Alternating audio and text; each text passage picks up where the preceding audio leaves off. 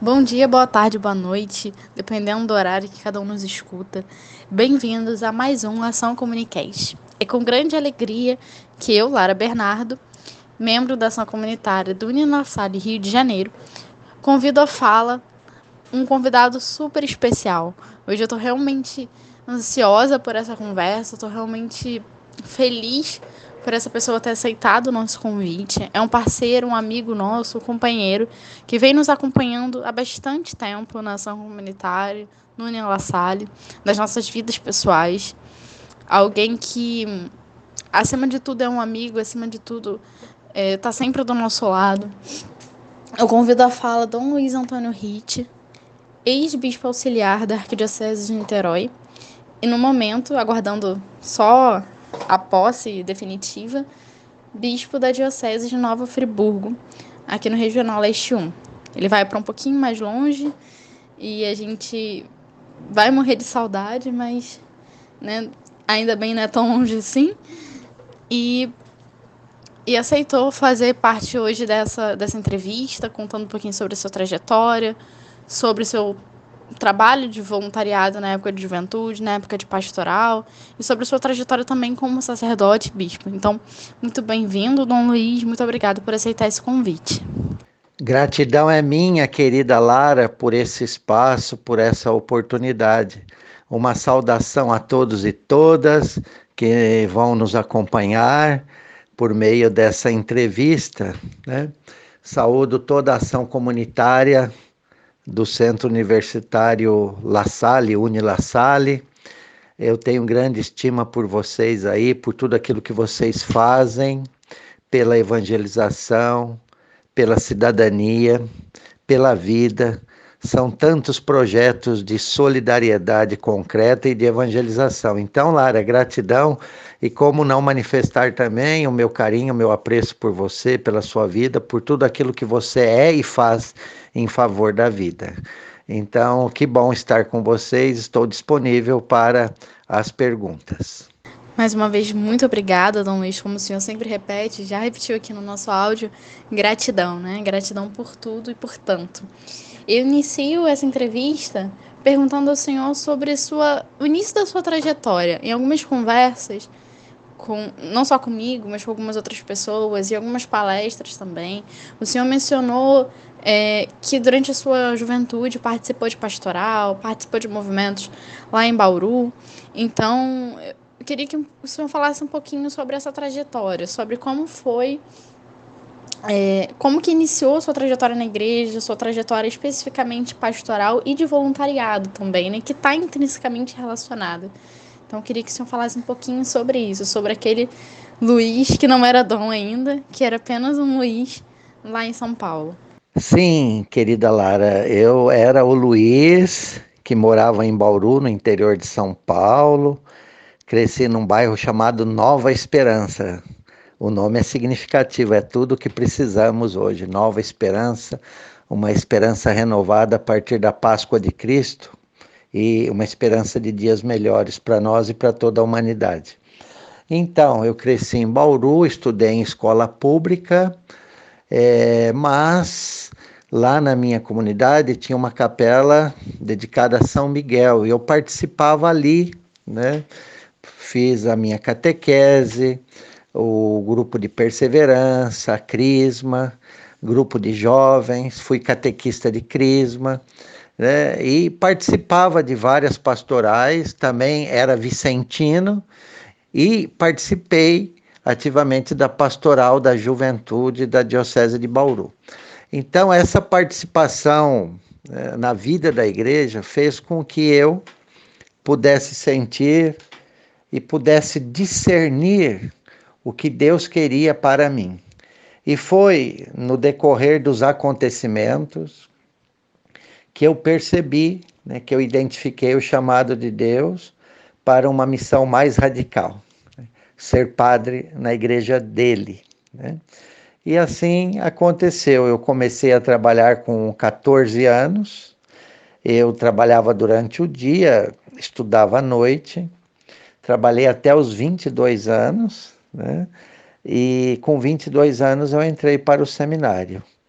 Então, eu posso dizer o seguinte, que a minha vida foi normal e eu né, encontrei Deus nos acontecimentos, no trabalho né, com os pobres, na pastoral da juventude. Era um tempo assim em que estava se preparando a nova Constituição, tivemos um trabalho bastante ativo nesse período. Então, foi uma conjunção né, de vários fatores que, que me ajudaram a discernir o que Deus queria de mim. Né? E eu vi no sacerdócio né, é, uma oportunidade de, por amor a Jesus, em primeiro lugar, me colocar a serviço da vida, do amor e da justiça. Então, por isso, né, sou padre hoje e procuro né, é, ser um sinal de Deus, e depois de padre, né, também fui nomeado bispo, e tudo isso para ser né, um sinal do amor de Deus no mundo. É interessante perceber com a sua fala que o senhor teve uma vida comum, né, uma vida de jovem, e que essa trajetória de jovem de trabalho com os pobres, de pastoral, de pastoral da juventude, de vicentinos, te fez desejar ser sacerdote, sacerdote e depois o senhor se tornou bispo. Eu queria que o senhor falasse um pouquinho, voltando a uma coisa que o senhor mencionou na sua fala, sobre esse amor aos pobres, sobre essa relação do amor aos pobres e a vida de pastoral, e como que era isso no dia a dia, né? Como que, que era esse trabalho lá na Diocese de Bauru, é, como que, que era esse trabalho da Pastoral da Juventude, da Pastoral dos Vicentinos, conferência né, dos Vicentinos, como que era isso no dia a dia. E, e por que que esse amor aos pobres, esse trabalho de serviço aos mais necessitados, te fez sentir que desejaria ser sacerdote? Muito boa questão. A igreja, desde Medellín, Puebla, fez uma opção preferencial pelos pobres. E essa opção preferencial foi assumida pela igreja aqui no Brasil, pela CNBB, nas novas diretrizes. Nas diretrizes sempre aparece no objetivo geral a evangélica opção preferencial pelos pobres.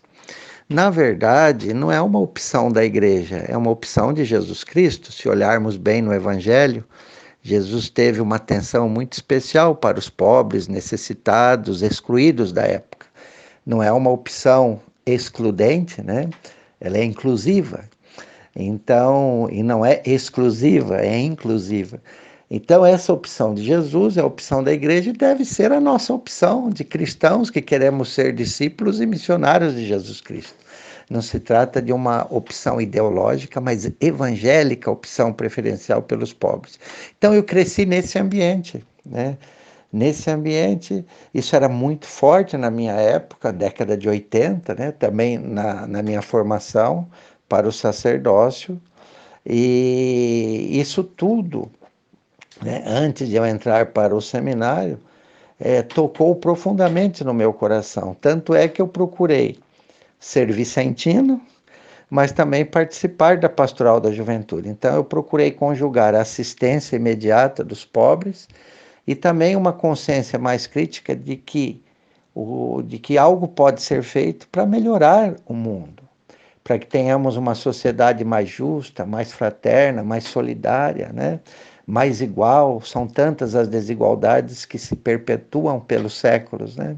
no Brasil e no mundo. Então, é isso: é, é assistência, é também o desejo né, de transformação social a partir do amor, né? a, a globalização do amor, da solidariedade. Né? Nós podemos sim construir novas relações em um mundo mais justo e menos desigual.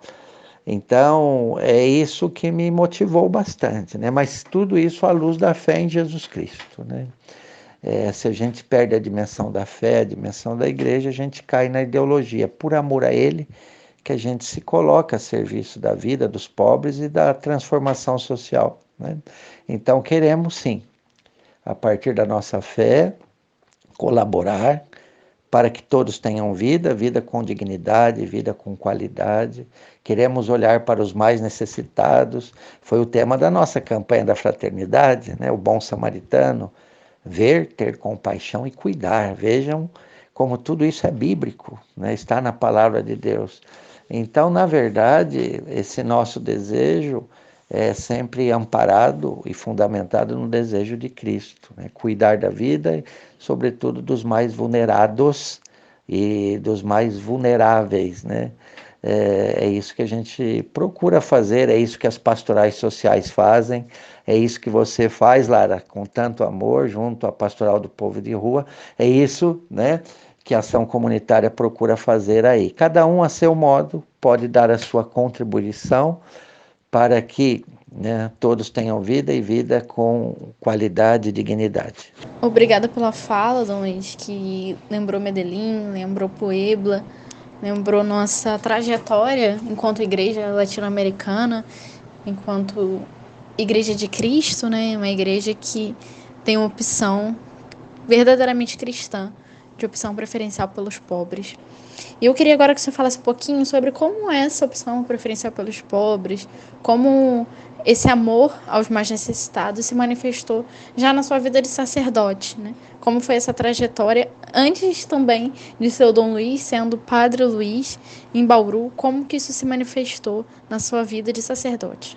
Ótima questão também essa, né? Quando a gente tem uma convicção, quando Deus suscita em nós né, uma convicção que tem fundamento bíblico, que brota da nossa fé, de uma fé madura, de uma fé consciente. É, essa convicção nos acompanha, é, o que, é aquilo que nós chamamos de opção fundamental por Jesus. E essa opção fundamental por Jesus produz opções preferenciais. Opções preferenciais, como, por exemplo, opção pelos pobres, pelos jovens, né? E tantos outros necessitados, pelos moradores de rua, né, em situação de rua, é, pelos sem teto, sem trabalho, e assim vai. Então, são opções que derivam de uma opção primeira. Quando é forte a opção por Jesus, é inevitável que tenhamos opções claras né, pelos mais necessitados. Então, graças a Deus, é, eu já vou fazer 23 anos de padre e desde a minha juventude, desde a minha adolescência, eu tenho cultivado isso antes de entrar para o seminário, estando no seminário, como padre e também como bispo. Porque essa opção por Jesus, pela vida, pelos pobres, é, deve ser comum a todo cristão, seja qual for o estado de vida o fato de eu ter deixado a minha comunidade, o bairro Nova Esperança, de ter feito filosofia, teologia, mestrado, doutorado e pós-doutorado, nada disso pode me afastar do primeiro amor que é Jesus e o seu projeto de amor. Então, eu procuro manter isso com os meus limites, com as minhas falhas, né? Na verdade, vocês leigos fazem muito mais, né, do que eu mas eu procuro motivar, não atrapalhar, né? E também, na medida do possível, dar a minha contribuição, meu testemunho nessa, nessa, nessa área tão importante, né? Que são as pastorais sociais, o cuidado pela vida. A igreja é definida como povo da vida e a favor da vida. É definida assim por São João Paulo II, né, que celebramos no último dia 18, o centenário de seu nascimento, povo da vida e a favor da vida. Né? E a pessoa que sofre nos pertence, diz também o mesmo São João Paulo II. Não podemos ficar indiferentes, como diz o Papa Francisco. Né? Então vejam, é, tudo isso me acompanhou né? no Brasil, em Roma, aqui em Niterói, em Bauru, e espero que né, essas convicções, né, que não são convicções ideológicas, mas de fé, possam me acompanhar para que eu seja fiel a Jesus Cristo. É, é, isso é questão de fidelidade, não é de ideologia, né? Fidelidade a Ele, ao Evangelho. Eu peço que Jesus me ajude e tenha misericórdia de mim pelas vezes que eu não fui coerente a essas convicções que eu acredito, a Ele, que é o primeiro amor, e as opções que brotam dessa opção fundamental por Jesus. Dessa opção por Ele, nascem as opções preferenciais que cada um vai assumindo a partir dos carismas e dons que o Espírito Santo suscita na igreja em cada um. Te ouvi falar, Dom Luiz, é, suscita, ressuscita né, uma esperança em nós muito forte, assim.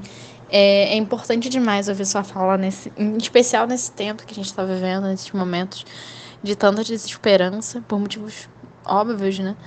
E, então, muito obrigada por, pela sua fala, muito obrigada pelo seu testemunho de fé, de vida, de tudo. É, na sua fala, o senhor mencionou a questão, uma frase que eu já te ouvi dizer várias vezes e que eu acho muito bonita e sempre repito, inclusive, para as outras pessoas, que é a vida do outro me pertence. Eu sou responsável pela vida do outro, essa responsabilidade pela vida dos, dos irmãos, em especial dos mais sofredores. E aí isso me faz recordar muito a sua pesquisa sobre bioética, que tem tudo a ver com esse tema, né? Que tem tudo a ver com com trabalho social, que tem tudo a ver com atividade voluntária, com pastoral, com opção preferencial pelos pobres. Então, eu queria que o senhor falasse um pouquinho mais sobre essa frase específica, a vida do outro me pertence, né? Eu sou responsável pela vida do outro, relacionando com essa sua pesquisa sobre bioética. Acho que muitos dos nossos ouvintes não conhecem a sua pesquisa. Eu acho que ela é fundamental para os nossos tempos. Sim, obrigado por mais essa oportuna questão, querida Lara. É, vamos lá, essa frase de São João Paulo II é muito inspiradora. Né? O outro que sofre me pertence. Né? Eu sou responsável pelo outro. Nós não podemos assumir aquela atitude né, de Caim. Né? Além de matar o irmão, quando Deus pergunta: cadê o seu irmão? Onde está o seu irmão? Ele diz: por acaso sou responsável por ele? Além de matar, vejam, é, não assumiu a responsabilidade, nem pelo ato, nem pelo irmão. Então nós não podemos ter a atitude de Caim, nós somos todos responsáveis, uns mais, outros menos. Né? Mas precisamos todos cuidar da vida.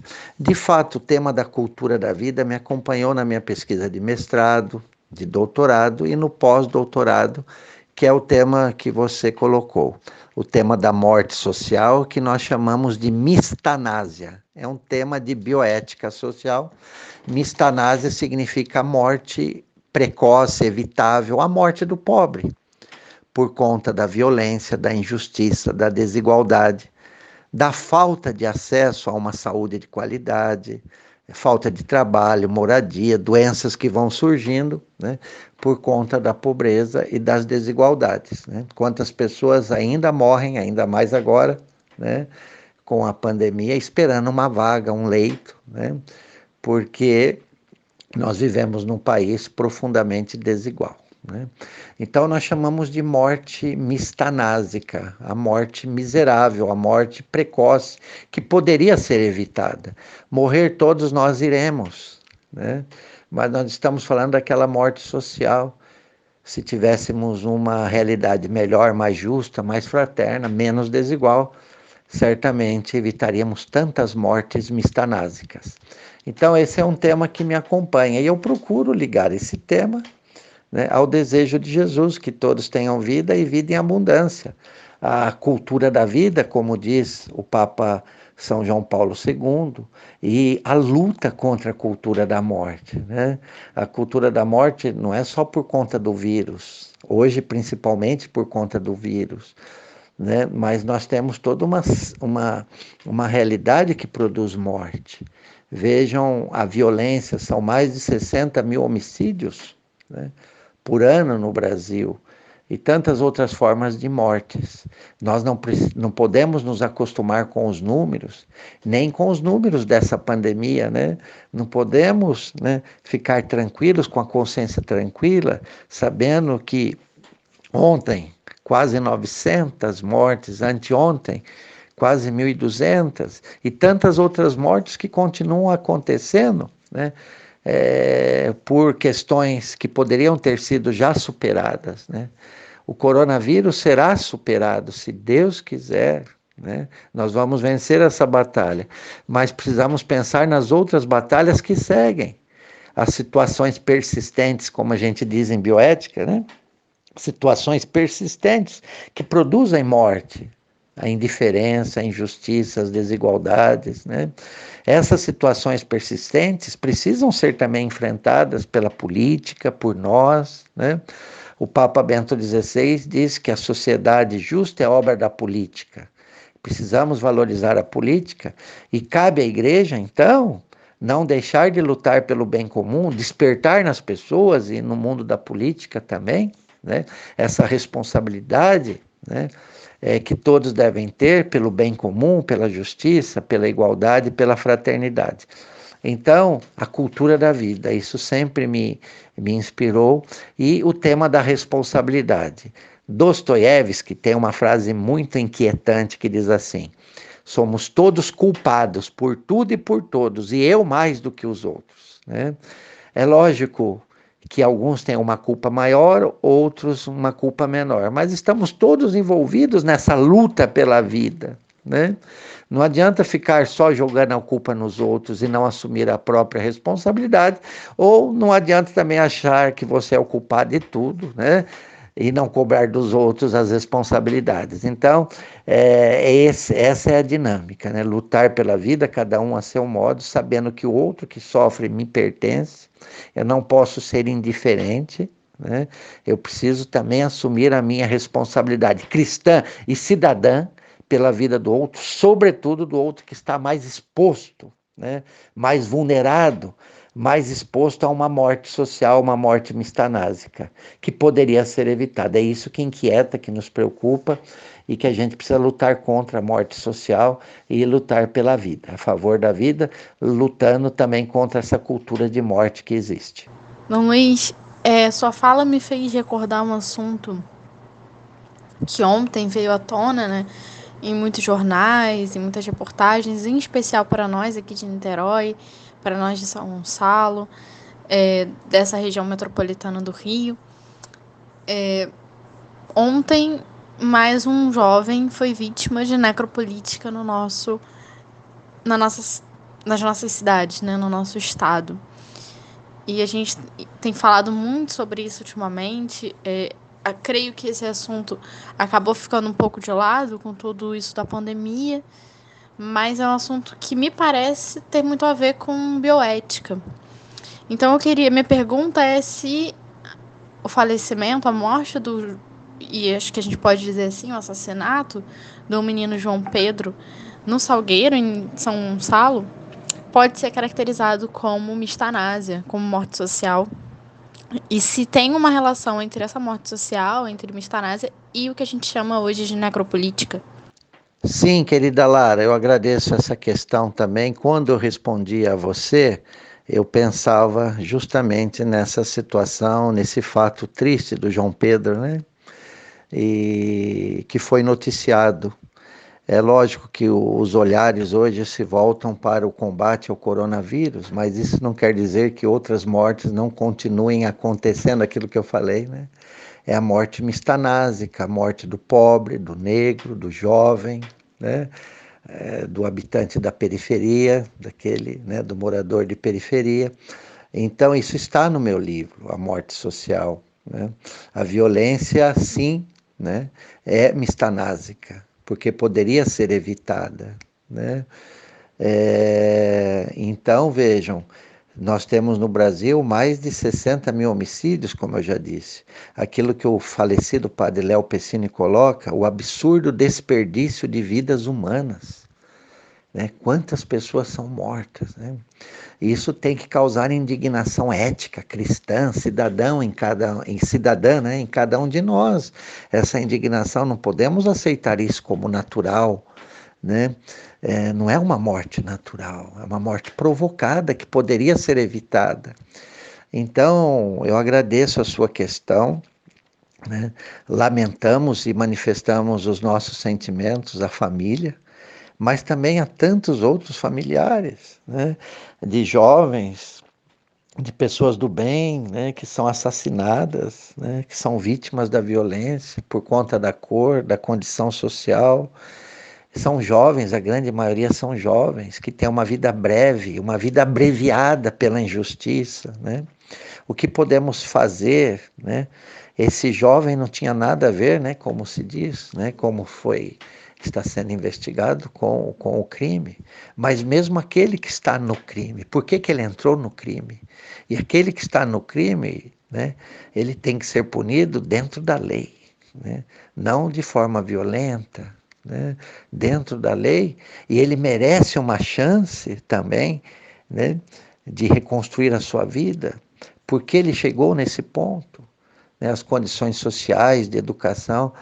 É, vejam né, que todo esse entorno né, ligado à pobreza, às injustiças e às desigualdades produzem mortes. Né? O que leva os jovens para o mundo do crime? Falta de opção, falta de oportunidade, falta de esperança, dinheiro fácil, falta de trabalho, né? falta de estudo de qualidade, enfim. Né? São tantas as causas, às vezes julgamos, condenamos. Né? Nós também estamos muito preocupados com os que estão presos. Né? A pastoral carcerária, que trabalha diretamente com os presos, eles merecem uma chance. Ficamos imaginando como deve estar a situação nos presídios, não sabemos, né? E como estão os presos. É lógico, pensamos nos presos, nas vítimas também, né?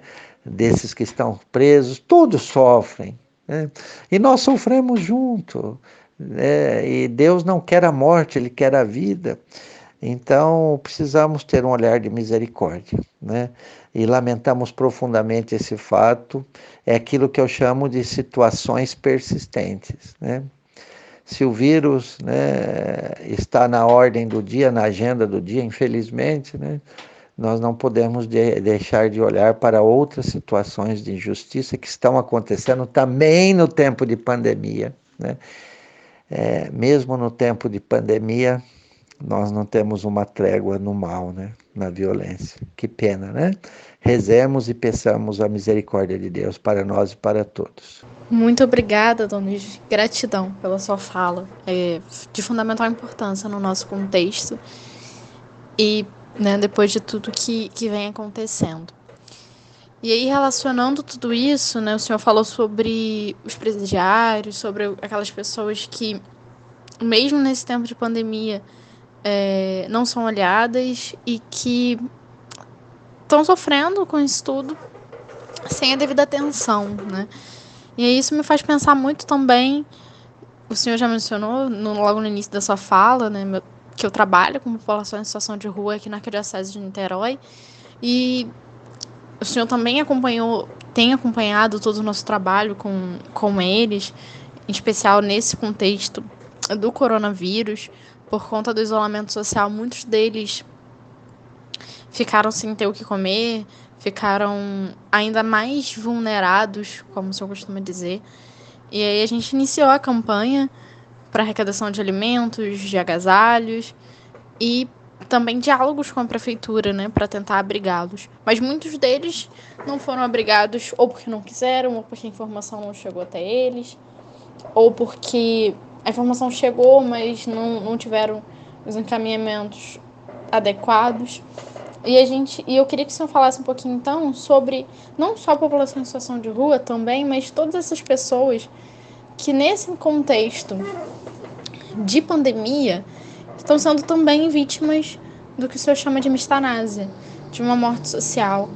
É, pessoas que não, não estão tendo acesso ao sistema de saúde de forma adequada, pessoas que não estão tendo acesso a, saneamento básico, a água, produtos de higiene. Logo no início da pandemia, a gente soube de várias notícias sobre comunidades do Rio de Janeiro em que estavam sem abastecimento de água, pessoas que vivem em ocupações, pessoas em situação de rua. Então, todas essas pessoas é, sobre as quais a gente não tem como simplesmente falar fica em casa, porque ficando em casa você salva vidas ou fica em casa para se proteger, porque essas pessoas não têm casa e se tem casa não é uma casa adequada, não é uma casa com saneamento básico, uma casa insalubre. Então eu queria que o senhor falasse um pouquinho sobre Mistanásia nesse contexto e especificamente pensando nessas pessoas. Outra ótima questão é, dessa vez ligada às situações persistentes, aos invisíveis que são vítimas dessas situações que persistem. Né? Nós temos as situações persistentes de décadas e séculos e também as situações emergentes. Né? A pandemia é uma situação emergente que está dentro de situações persistentes, né? falta de acesso à habitação, habitação digna, água, saneamento básico, trabalho, né? e tudo mais, né? educação de qualidade, são situações que atingem os pobres. Você está tocando no tema dos invisíveis, Lara. Né? Vejam, com a pandemia, mais de 53 milhões de pessoas se inscreveram no programa de de auxílio emergencial do governo federal. São 53 milhões de pessoas. Se a gente calcula duas, três pessoas, né, porque nós temos aí né, praticamente no Brasil dois terços da população em situação de sofrimento, né, contando as crianças, a família. Né. O nosso país é extremamente desigual e esses invisíveis apareceram né? Apareceu, infelizmente, o vírus, apareceram os invisíveis, né? e nós precisamos socorrer esses irmãos e irmãs. Né? Todos nós podemos fazer algo. E aqui eu quero agradecer, Lara, todas as pessoas, eu não me canso de rezar aqui diante de Jesus, por todas as pessoas, voluntários, pastorais sociais, grupos de várias denominações, né, que se colocam a serviço da vida. Quantas doações, voluntários, né, empresas que colaboram, tem muita gente envolvida nessa rede do bem. Nós estamos fazendo a nossa parte mesmo na pandemia. E, e vejam, né, Aquilo que nós fazemos numa situação totalmente adversa, de risco, tem um valor incalculável diante de Deus. É uma luz que se acende. Né? Estamos dizendo que os invisíveis têm rosto, né? nós nos ocupamos deles, sempre nos ocupamos deles, sempre. E exigimos que o Estado também faça sua parte. Muitas promessas foram feitas, muitos hospitais não foram entregues ainda, equipamentos que não chegaram pessoas morrendo por falta de leito, nós tivemos tempo para nos prepararmos para esse momento tão dramático e não fizemos muita coisa. Né? Então, sem contar aqueles que se aproveitam dessa situação emergencial para levar vantagem. Isso é diabólico. Né? Nós não podemos aceitar isso. Pessoas que estão procurando os próprios interesses numa situação dramática de morte, de milhares de mortes.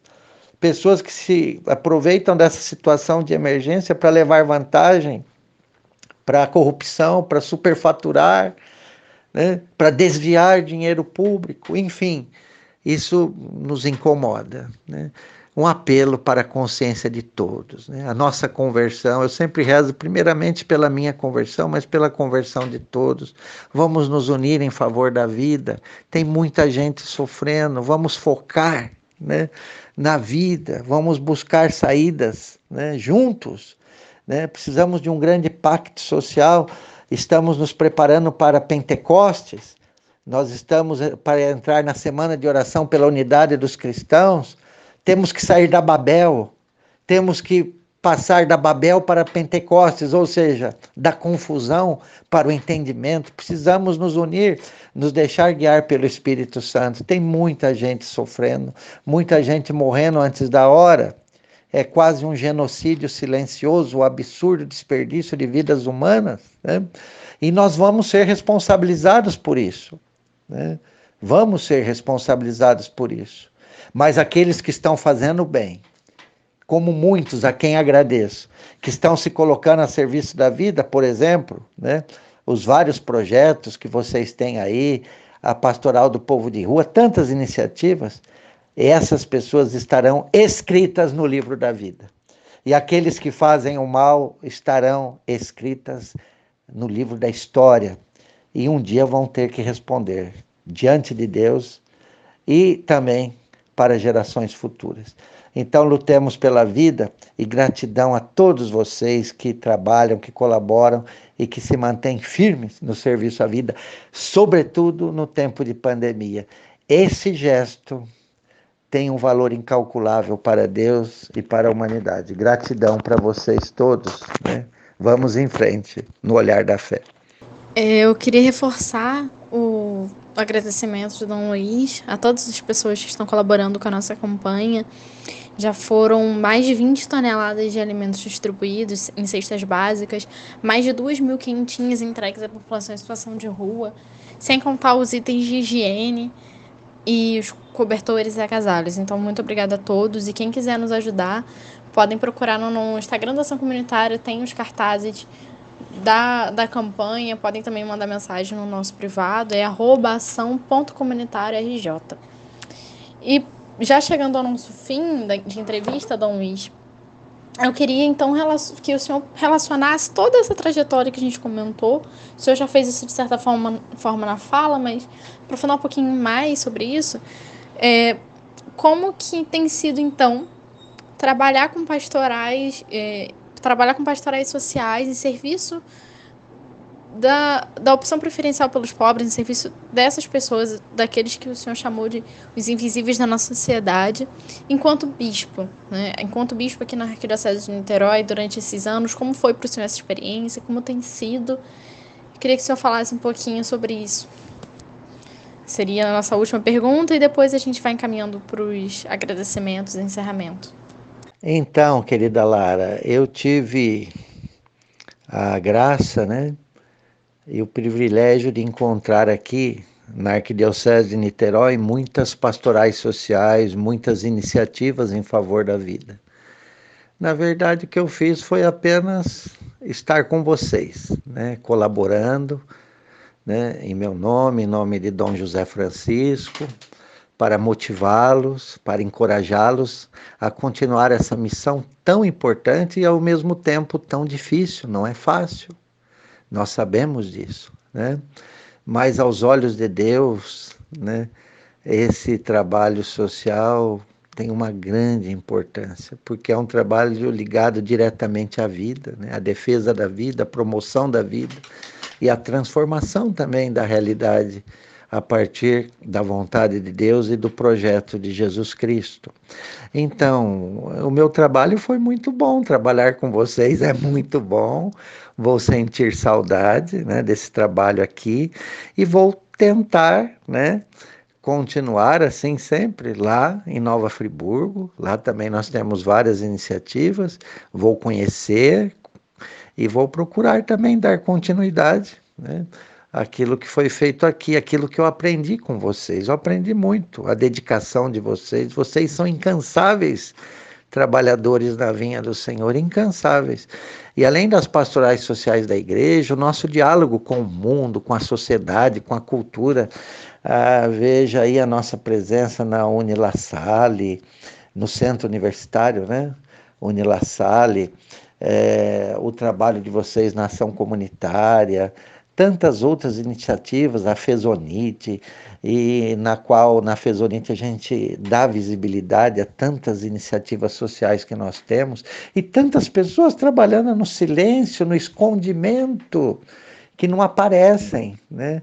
Nas minhas visitas pastorais, é, pela arquidiocese, de modo especial em São Gonçalo, quantas iniciativas, quanta gente fazendo o bem no escondimento, né? É, enfim, né, foi muito bom trabalhar com vocês. A minha palavra é de encorajamento. Na verdade, eu aprendi com vocês, estou sendo muito sincero. Né? E vocês deram um testemunho para mim de amor à igreja, de amor à vida, de amor aos pobres, né? de profetismo, né? de serenidade, de coragem, né? não se deixaram abater, é, de perseverança, de resiliência. Então, minha saudação a vocês, das pastorais sociais, aos grupos, todos envolvidos a, com a vida. Foi muito bom trabalhar com vocês. Estarei na mesma província, né? Vamos estar juntos na mesma missão. Muda o lugar geográfico, mas a missão é de Jesus Cristo, é da igreja, é nossa, e o amor de Cristo e a Cristo nos uniu. Então foi muito bom como bispo trabalhar com vocês né, aprender com vocês e peço que vocês também rezem para que eu possa, na minha nova função e missão, né, dar continuidade, estimulando e valorizando muito as pastorais sociais. Gratidão. É preciso também, ao encerrar essa entrevista, reforçar a nossa gratidão, Dom Luiz, pelo Senhor. Fala em nome da ação comunitária Falo em nome da Pastoral Universitária da Arquidiocese de Niterói, a qual eu coordeno. Falo em nome das pastorais sociais da Arquidiocese de Niterói, né, da, das quais faço parte da coordenação. Falo em nome também da Pastoral do Povo de Rua. Enfim, muito obrigada por tudo, muito obrigada pela sua presença. Enfim, estou me controlando aqui para, inclusive, não chorar no áudio. É, a gente vai sentir muito sua falta, mas é isso. Permanece, permaneceremos unidos. Então, eu queria agradecer pela sua pela entrevista, agradecer por essa conversa maravilhosa. Foi muito produtiva, foi muito gostosa, foi de muito ensinamento. E pedir para que então o senhor também faça suas considerações finais. E a gente vai chegando então ao fim dessa nossa entrevista. Muito obrigada por tudo, gratidão. Mais uma vez, gratidão. Querida Lara, queridos irmãos e irmãs que nos ouvem, uma saudação também à Lívia, saudação a, ao reitor, né, o irmão Jardelino, e a toda a família do Unila Salle, de modo especial a ação comunitária que vocês têm, tão eficiente, e aos, e aos colaboradores voluntários que fazem parte dessa família né, Unila Salle e da ação social, da ação comunitária que vocês têm. Então, é, foi muito bom participar, obrigado por esse espaço. Eu sei que o tempo né, não é um tempo fácil para todos nós. Estamos num momento muito difícil, dramático em todos os sentidos sanitário, político, econômico. E já faz tempo que estamos vivendo esse isolamento social, né, esse distanciamento social. Isso tudo gera em nós assim uma certa ansiedade, preocupação. E a minha palavra é de encorajamento. É lógico que com o passar do tempo a gente vai né, se desgastando um pouco mais, se cansando, se preocupando mais, a ansiedade né, vai crescendo, mas a gente tem que lutar, não desanimar, permanecer em pé, como Maria ficou em pé aos pés da cruz, mesmo naquele momento dramático de dor Maria ficou em pé. A dor é grande, o momento é dramático, a cruz é pesada, mas com Jesus a gente permanece em pé. Vamos celebrar a ascensão do Senhor no próximo domingo. Ele subiu aos céus, volta para o Pai, mas está conosco. Ele diz: Eu estou com vocês, estarei com vocês até o final dos tempos.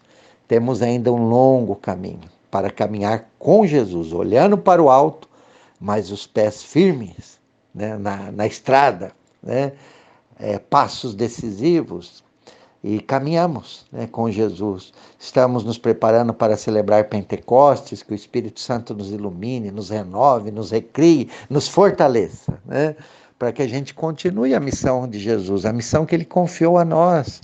Então, todo o trabalho que fazemos é uma continuação da missão de Jesus, tendo ele conosco ao nosso lado e o Espírito Santo nos conduzindo. Então é isso. Coragem, meus irmãos, minhas irmãs. Perseverem no amor, viu? Perseverem no amor. Como diz São Mateus, não vamos permitir que o crescimento do mal, né? A gente tem a sensação é, do crescimento do mal, não vamos permitir que o crescimento do mal é, resfrie o nosso coração. Não vamos permitir, não. Né? Não vamos permitir que essa pandemia, que essa crise, que esse momento dramático resfrie o nosso coração. Vamos em frente no olhar da fé. E para terminar, é um tempo de incertezas. Né? Eu me lembro que em alguns congressos de bioética a gente falava muito nisso. Teologia, é, moral, bioética em tempos de incertezas, né? uma resposta em tempos de incertezas.